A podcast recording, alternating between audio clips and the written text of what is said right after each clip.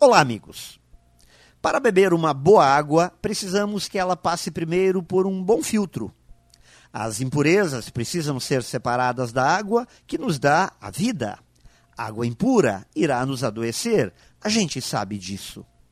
A nossa vida também exige bons filtros para limpar as impurezas acumuladas durante a nossa caminhada.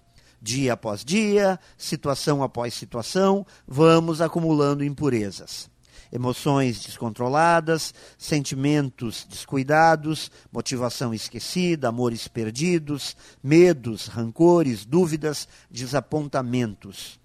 Precisamos reconhecer que as impurezas existem. Compreender que este acúmulo de sujeira é normal e nos faz muito mal.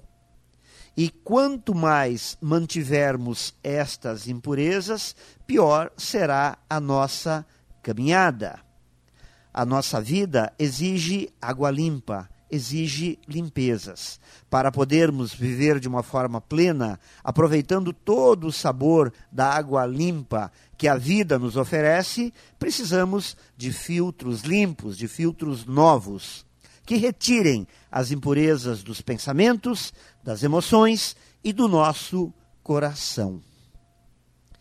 Pense nisso e saiba mais em profjair.com.br. Melhore sempre e tenha muito sucesso!